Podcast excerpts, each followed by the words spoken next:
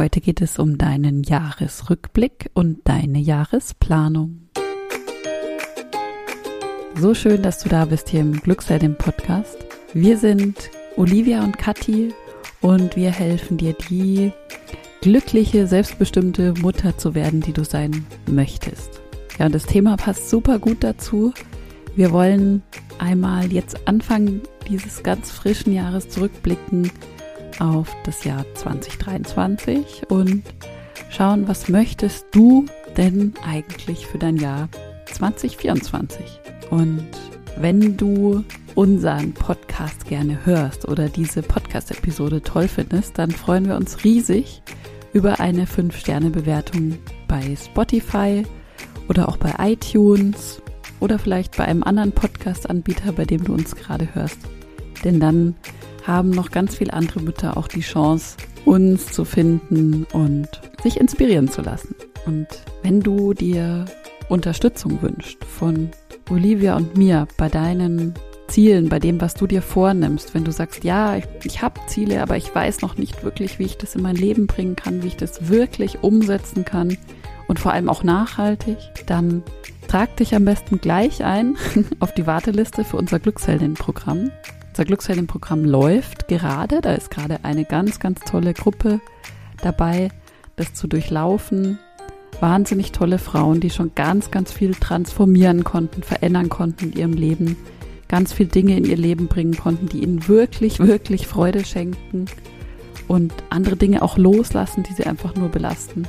Dieses Jahr 2024 geht es auch wieder los mit dem Glücksheldin-Programm. Setz dich auf die Warteliste und wir informieren dich sofort, wann es wieder losgeht und wie das alles aussieht, was da alles Inhalte sind. Es ist ein Wahnsinnsprogramm. Ja, jetzt starten wir gleich durch, würde ich sagen, mit dem Thema heute. Jahresrückblick und Jahresplanung.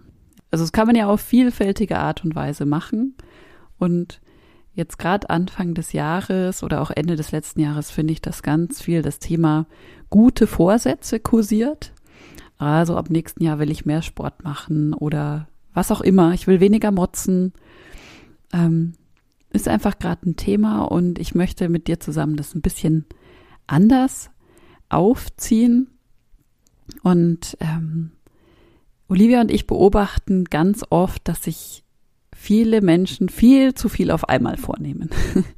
Also es ist dann nicht nur, ich möchte mehr Sport machen, ja, ich möchte das gleich zweimal die Woche machen und dann möchte ich noch dreimal die Woche meditieren und noch jeden Tag spazieren gehen oder was auch immer. Ähm, es ist meistens ganz, ganz viel. Und aus unserer Sicht geht es darum, erstmal zu verstehen, hm, was möchte ich denn eigentlich wirklich? Was möchte ich eigentlich wirklich?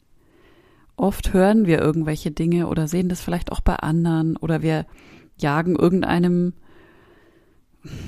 vermeintlichen Wunschtraum hinterher und haben aber vielleicht noch gar nicht gemerkt, dass wir das eigentlich gar nicht mehr möchten das ist das eine, was willst du denn eigentlich wirklich? Und zum anderen geht es darum, kleine Schritte zu gehen.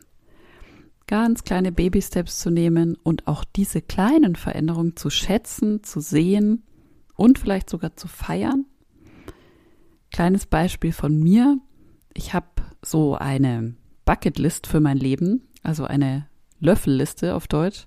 Das heißt, was möchte ich noch für Dinge machen, bevor ich den Löffel abgebe, sozusagen, äh, was ja hoffentlich nicht so bald sein wird.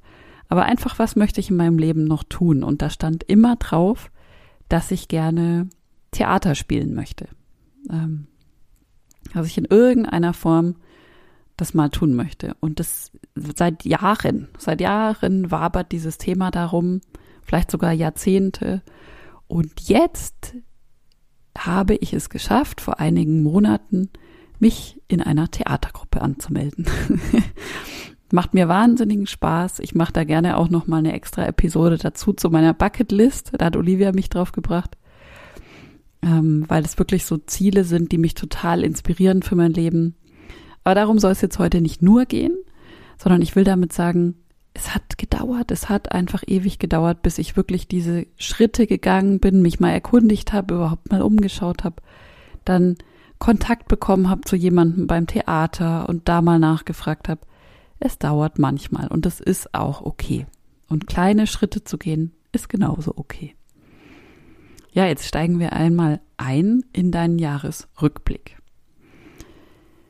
Du kannst dafür gerne so einen liebevollen, neugierigen Blick an einnehmen, die gerne etwas zu schreiben nehmen und auch gerne zwischendurch immer mal wieder pausieren und dazu was aufschreiben, was dir so durch den Kopf geht. Und vielleicht, wenn es dir möglich ist, gar nicht so viel zu bewerten, war das jetzt gut, war das jetzt schlecht. Ähm, ja, also einfach beobachten, wahrnehmen, liebevoll wahrnehmen. Die erste Frage, die du dir stellen kannst, ist, was hat mir denn in 2023, im letzten Jahr, die größte Freude bereitet? Was hat mir die größte Freude bereitet? Was waren so Momente, wo du richtig, richtig, glücklich warst? Wo hast du dich so richtig wohl gefühlt in deiner Haut? Und es ging dir so richtig gut. Du kannst gerne jetzt auf Pause drücken und dir einmal diese Momente, diese Dinge aufschreiben. Ja, und ähm, vielleicht hast du jetzt deine Punkte gefunden, die dir im letzten Jahr die größte Freude bereitet haben. Jetzt kommen wir zu den größten Herausforderungen im letzten Jahr. Was war denn schwierig für dich? Wo hast du dich nicht gut gefühlt, nicht bei dir gefühlt? Was waren die größten Herausforderungen im letzten Jahr für dich? Wichtig ist da immer zu wissen, auch diese Seite gehört dazu. Das ist bei jedem Menschen so, das ist bei mir so, das ist bei dir so, das ist bei allen so. Und gerade hier versuch nicht zu bewerten oder drüber nachzudenken, was habe ich falsch gemacht oder so, sondern einfach wahrnehmen, was bei dir so los war, was dich vor Herausforderungen gestellt hat. Und wir kommen nun zu einem kleinen Ausblick auf das neue Jahr und blicken einmal auch ganz neugierig und optimistisch in dieses Jahr 2024. Und du kannst dich jetzt einfach mal öffnen für diese nächsten Fragen. Du darfst träumen und Wünsche haben. Denn die erste Frage ist, welche tollen, freudigen Erlebnisse Dinge oder Personen möchte ich denn in diesem Jahr in meinem Leben haben? Welche kraftgebenden Erlebnisse, Dinge oder Personen will ich in diesem Jahr in meinem Leben haben? Schreib dir das gerne einmal auf. Und wenn du dir diese tollen Erlebnisse, Dinge, Personen, Situationen ausgemalt hast und aufgeschrieben hast, dann mach dir jetzt auch einmal Gedanken darüber, was möchtest du denn loslassen in diesem Jahr? Was ist sozusagen deine Not-to-Do-List? Da sind Olivia und ich große Fans davon, von Not-to-Do-Listen. Was möchtest du loslassen in diesem Jahr 2024? Ja, und was passiert hier? Warum machen wir das?